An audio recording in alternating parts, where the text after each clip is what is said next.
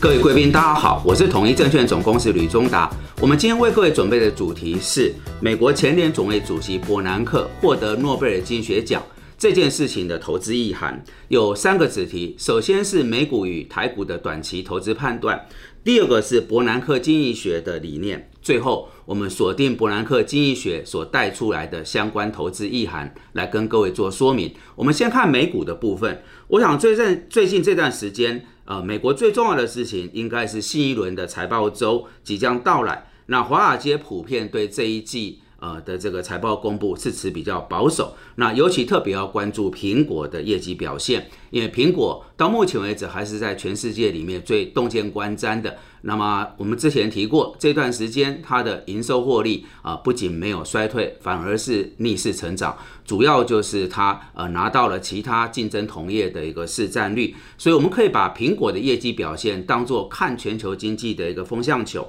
另外，包含摩根大通、花旗、富国银行等，也都陆续会发布第三季的一个财报。那么投资人会在这里面寻找蛛丝马迹。我想，除了财报以外，也要关注美国官方刚公布最新对中国大陆晶片上面的一个管制。呃，这个对于台湾是有相当的一个呃影响，某个程度其实是等于美国用呃另外一波的科技战要来限缩呃中国大陆未来在晶片上面的发展。所以已经有投行提到。说这有可能把大陆的晶片发展打入石器时代。那台湾因为是半导体的一个重镇，这件事情当然处在美中两大强权之间，呃，是值得我们进一步来做关注的。好的，这是美股的部分，台股的部分，我想今年呃最高点是一八六一九，最低是呃一三二七三，整个跌掉了五千三百四十六点，跌幅高达二十八点七趴。所以从这件事情，我们看出一个逻辑，就是目前这个环境其实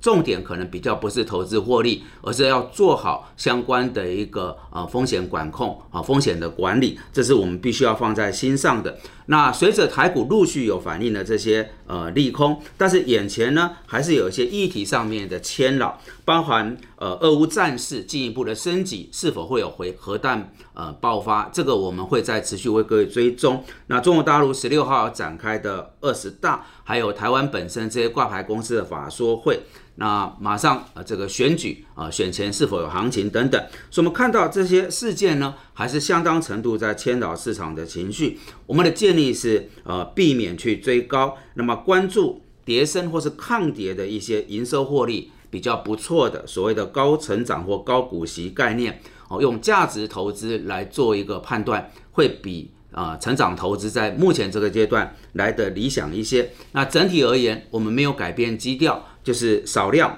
短做哈，波段操作，那以大财管、金融百货来面对在目前这个环境底下，呃，不大盘的一个环呃环境哈。好的，那我们处理完了有关美股跟台股的短期判断，我们接着把焦点锁定在呃伯南克经济学的理念。那么刚发布，他连同其他两位经济学者。得到呃今年的诺贝尔经济学奖，原因就是他们在处理这个金融的系统性危机，还有化解金融风暴，不管在实务或理念上面有做出卓越的贡献。我们来针对伯南克呃在过去的这十来年对全球总金跟金融影响啊做一点梳理。我想事情得回到两千零八年九月的次贷风暴，随着雷曼的倒闭，全球的总体经济学跟货币银行理论翻了新的一页。而美国联总会无疑的集聚全球最顶尖的脑袋。除了过去我们在这个课说会或是频道里面所跟各位谈到咸水派、淡水派的货币理念之争，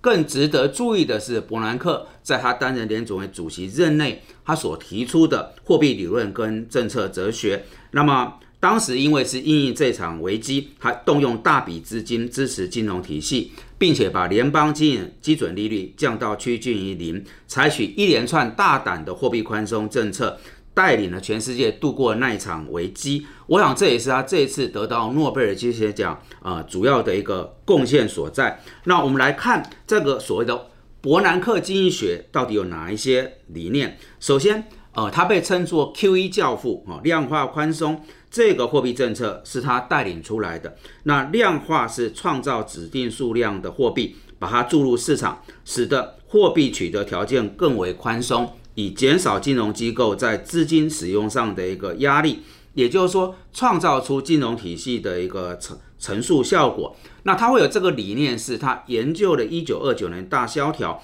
他发现当时这么大的危机出现，不只是因为货币面信贷的枯竭才是重点，所以这是一个信用创造的过程。我们先理解过去这十三年，呃，把全世界从危机边缘。救回来，然后我们享受了史上最长也最大的一个，不管美股跟台股的多头行情。第一个就是伯南克经济学的理念啊，除了货币政策的宽松以外，它也在创造所谓的信用哦，信贷的一个创造，这是一个伯南克经济学的第一大重点。第二个是国家利益高过货币学理。那么过往我们认为央行的货币政策是独立的，但是当走到两千零八年。伯南克所主导的 QE 这种非常规的货币工具，它这个财政货币化的一个效应，它是直接干预了市场的定价，那么使得市场的价格没有办法真实反映资金的供需以及风险承担的能力。也就是说，从两千零八年之后，我们在研判行情，各种证券某个程度失去了评价的基础，它就颠覆了我们传统，不管在总体经济学或投资学上面的一个理念，我们才会一直都关注联准会，因为它是一个资金宽松跟收敛主要引导的一个源头，把联总会的货币政策给厘清，就能够看懂整个资金在全球上面的一个动向，而当。呃，事情走到这里，伯南克经济学，呃，它以国家利益为主，超越了传统央行独立性的一个思维的时候，就代表世界上没有永远不变的货币学理，只有永远的国家利益。这个是在伯南克经济学两千零八年带领全球从危机走过来第二个很重要的一个影响。第三个是把财政跟货币政策结合在一起，在传统的总体经济学。财政跟货币政策，它是泾渭分明，两条完全不同的路线。但是当走到货币宽松 QE 的时候，它是左手哦，政府的左手联总会印钞票，买右手财政部所印出来的公债。那各位，当走到这种政策，到底它是货币政策还是财政政策，已经没有办法厘清。所以第三个普兰克经济学的重点在于，它打破了两种政策的一个泾渭分明。走向货币政策跟财政政策啊，它的一个结合哈，这是另外一个重点。第四个就是通缩，整个我们在回溯这十三年多啊，联总为首的极度宽松背后有一个理念，就是呃，通缩的危害高过通膨，预防通缩胜于被迫治理通缩。与其等着金融风暴产生导致全球走向通缩，不如我事前来极端宽松。预防走向通缩，甚至某个程度，它透过印钞啊来触发通膨。各位，这颠覆了传统的货币学理。以前我们认为央行的主要任务是稳定物价、控制通膨，但是伯南克在操作危机的处理，他是不惜来创造通膨，以避免通缩。那我们整理了四个，几乎是这一次诺贝尔金奖颁发给伯南克。背后，伯南克的主要思维有四点哦，提供给各位参考。那为什么回溯这个脉络呢？因为这一路十三年多，我们是靠着他这个思维走到这里。那最近三月以来，全球市场的动荡是某一些央行的操作，跟刚才这四个角度啊是逆逆向而行，我们就开始会承担啊风险跟压力。那最后我来锁定在伯南克经济学底下有哪一些意涵？我就有两大重点。第一个是从伯南克之后，货币政策加入了预期心理的操作及管理。第二个，相较于前面的几任联总会主席，伯南克增强了货币政策的透明度，凸显了沟通的重要性。也就是说，在伯南克之前，联总会是讳莫如深的，那么常常大家搞不懂。那有一个名言，就是葛林斯班前任主席讲了一段，他说：“如果你们认为你确切了解我讲话的含义。”那么你肯定是对我的讲话产生了误解，也就是说总是含糊其辞、故弄玄虚。但是伯南克改变了这一切。到今天为止这十三年多，我们发现要研判总金跟金融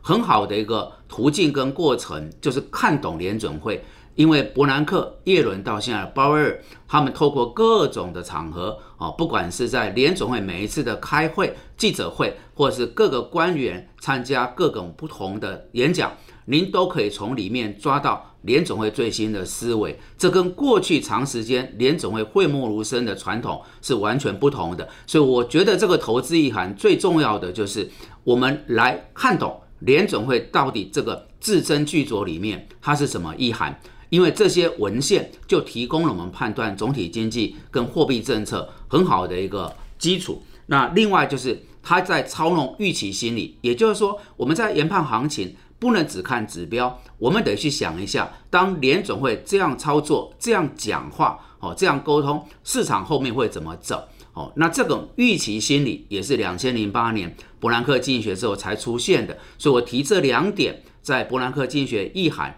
一个就是它加入了预期心理的操作及管理，另外一个就是强化沟通的透明度。对我们投资人而言，有一个很好的启发，就是从此我们把联总会的这些相关资讯当什么研判行情的主要基础。这是伯南克对我们投资人另外一个重要的贡献。好的，今天随着刚发布，呃，有三位学者，包含前联总会主席伯南克获得诺贝尔经济学奖。我们把过去这十三年多，伯南克经济学怎么把全球从危机救回来？那么如何走了十三年多的大多头？那么到今年年初以来这三个季度，大家相对辛苦，是伯南克经济学它有些逆向的思维，联总会现在拿来做一个政策的操作，梳理整个脉络啊，等于是回顾与前瞻，也希望各位从中可以从伯南克经济学。得到这次诺贝尔奖，我们看一下说怎么来观察全球总金跟货币政策，做出自己的